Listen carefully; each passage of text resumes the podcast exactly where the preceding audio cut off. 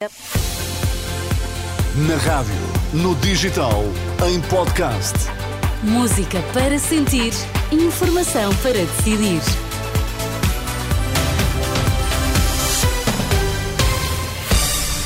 Manhã de quinta-feira, 9 horas. Sérgio Costa, que notícias devemos saber? Marta Temido afasta interferência pessoal e de Marcel no caso das gêmeas brasileiras eh, atendidas no Hospital Santa Maria. Aumenta o número de vítimas do atentado desta manhã em Jerusalém. Então, e no desporto, João Fonseca, bom dia. Ana, bom dia. André Vilas Boas será candidato às eleições do Porto. Sporting joga esta tarde a Liga Europa contra a Atalanta. Bem, chove muito. Nesta quinta-feira vai ser assim o dia inteiro. Estão 16 graus em Lisboa, 12 no Porto, 19 em Faro. Notícias na Renascença com Sérgio Costa. Três mortos e 16 feridos é o mais recente balanço da Polícia de Israel, que atualiza dados do ataque desta manhã em Jerusalém. Os autores dos disparos, que o ministro israelita da Segurança Nacional diz serem membros do Hamas, saíram de uma uh, viatura e atiraram de forma indiscriminada contra um grupo de pessoas que esperava por um autocarro. Os dois uh, foram abatidos por soldados e um civil que se encontravam nas proximidades deste este uh, atentado. A todo momento, 900 portugueses vão ser recebidos pelo Papa Francisco no Vaticano, um momento de agradecimento pela escolha de Portugal como país organizador da Jornada Mundial da Juventude. Oportunidade para o direto com o enviado da Renascença, Tomás Anjinho Chagas. Tomás, bom dia. Qual é o ambiente que antecede este encontro? Bom dia, Sérgio. Uma manhã de muita chuva aqui no Vaticano e uma manhã de enchente portuguesa, uma vez que são 900, como já aqui dissemos, são 900 os portugueses que vão ser recebidos pelo Papa Francisco. Esta audiência era suposto ser noutra sala, mas pela quantidade de portugueses que vieram até Roma, vai decorrer na sala Paulo VI, onde decorrem também as audiências gerais com o Papa. É uma manhã de muita chuva, mas nem isso fez arredar pé aqui as centenas de peregrinos e voluntários da JMJ que vêm aqui também num jeito de retrospectiva também encerrar e pontuar a JMJ quase quatro meses depois da realização do evento. Obrigado, Tomás Anjinho Chagas, enviado da Renascença a eh, Roma. Nem Marta Temido, nem Marcelo, ex-ministra da Saúde, afasta qualquer interferência pessoal ou do Presidente da República no caso das gêmeas brasileiras que receberam um tratamento de 4 milhões de euros no Hospital Santa Maria, em Lisboa.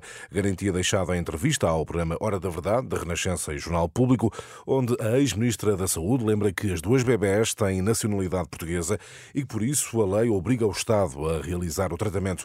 Num outro plano, a ex-ministra da Saúde admite ser cada vez menos provável a possibilidade de uma candidatura à liderança do PS, face ao que diz ser o clima de suspeição sobre os políticos e à polarização do ambiente partidário. Aqueles que, como eu, eh, são recém-chegados à política e um pouco. Um ehm, paraquedistas sentem cada vez menos essa disponibilidade. Mas porquê? Por causa de, de haver políticos investigados, por exemplo? Não, não é por isso, isso, não é por isso. É um ambiente de, de mal-estar, de mal, de, um ambiente que me parece tudo menos saudável, um ambiente muito polarizado.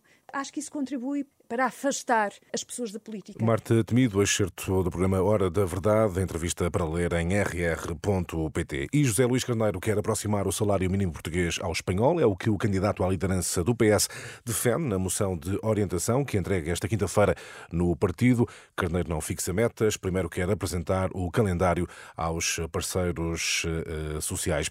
Manhã marcada pela notícia da morte de Henry Kissinger, o antigo secretário de Estado norte-americano, tinha 100 anos morreu na sua casa no estado do Connecticut, nos Estados Unidos.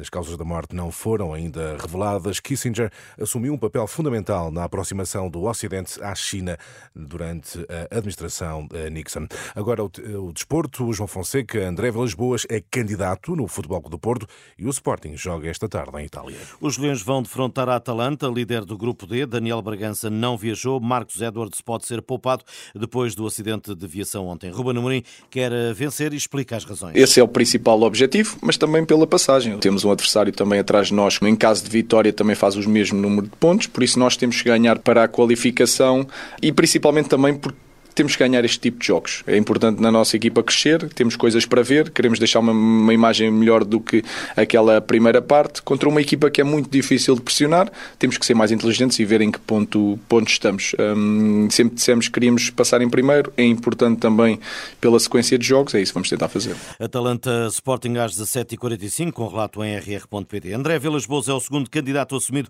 às eleições de abril eh, no Futebol Clube do Porto, depois de Nuno Lobo, ainda à espera de saber se Pinta Costa vai à luta. O antigo treinador chega-se à frente. Eu mantenho uh, convicto uh, para avançar para as eleições. A apresentação da minha candidatura é uma mera formalidade e, uh, e isso será feito em, em janeiro.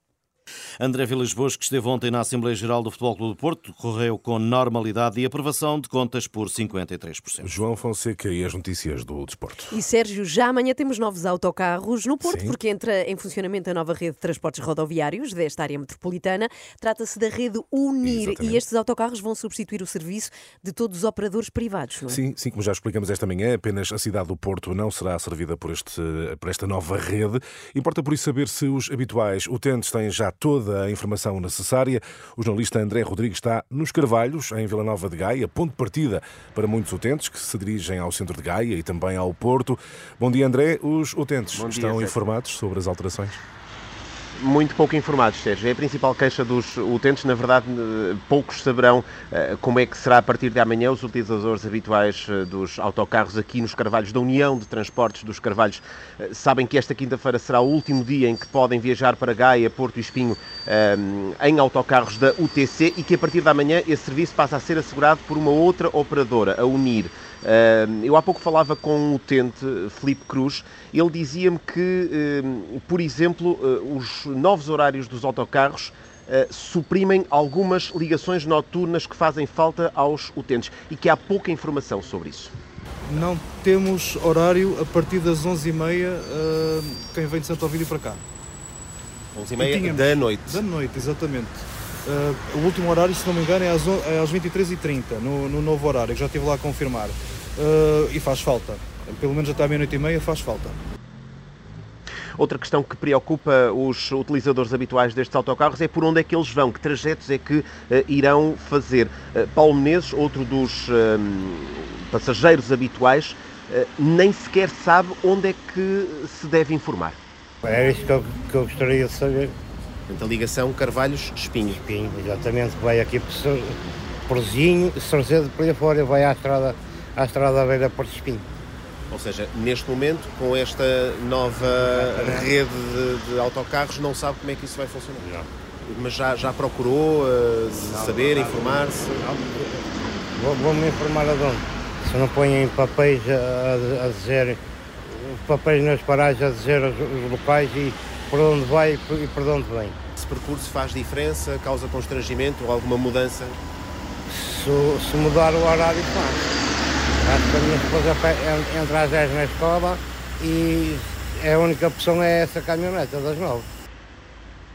São assim, Sérgio, as dúvidas dos eh, futuros utentes da Unir, já a partir da manhã, é essa nova rede de autocarros da área metropolitana de Porto, que substitui uh, os serviços de 30 operadores privados, mas como ouvimos, Sérgio, uh, são Muitas ainda, as dúvidas é ainda escassa a informação, os utentes não sabem muito bem o que fazer. Obrigado, André. Muitas dúvidas ainda dos eh, utentes eh, desta nova rede de transportes Unir que entra em eh, funcionamento já amanhã. Muito rapidamente, já está a votação A Palavra do Ano, está disponível no site da ah. Porto Editora até o dia 31 de dezembro.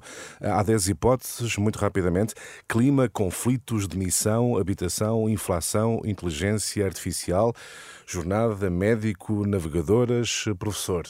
A mim falta-me aqui extremamente desagradável, é. trocadilho eh, e outras coisas. Eu querem fazer apostas, eu vou dizer inflação. É, eu Provável. digo habitação. Okay. Também é provável. Sim, pode eu ser diria que trocadilho. Bem, é no, é no final do ano que ficamos a saber, não é? Qual é, é a palavra de Nunca é tipo galocha.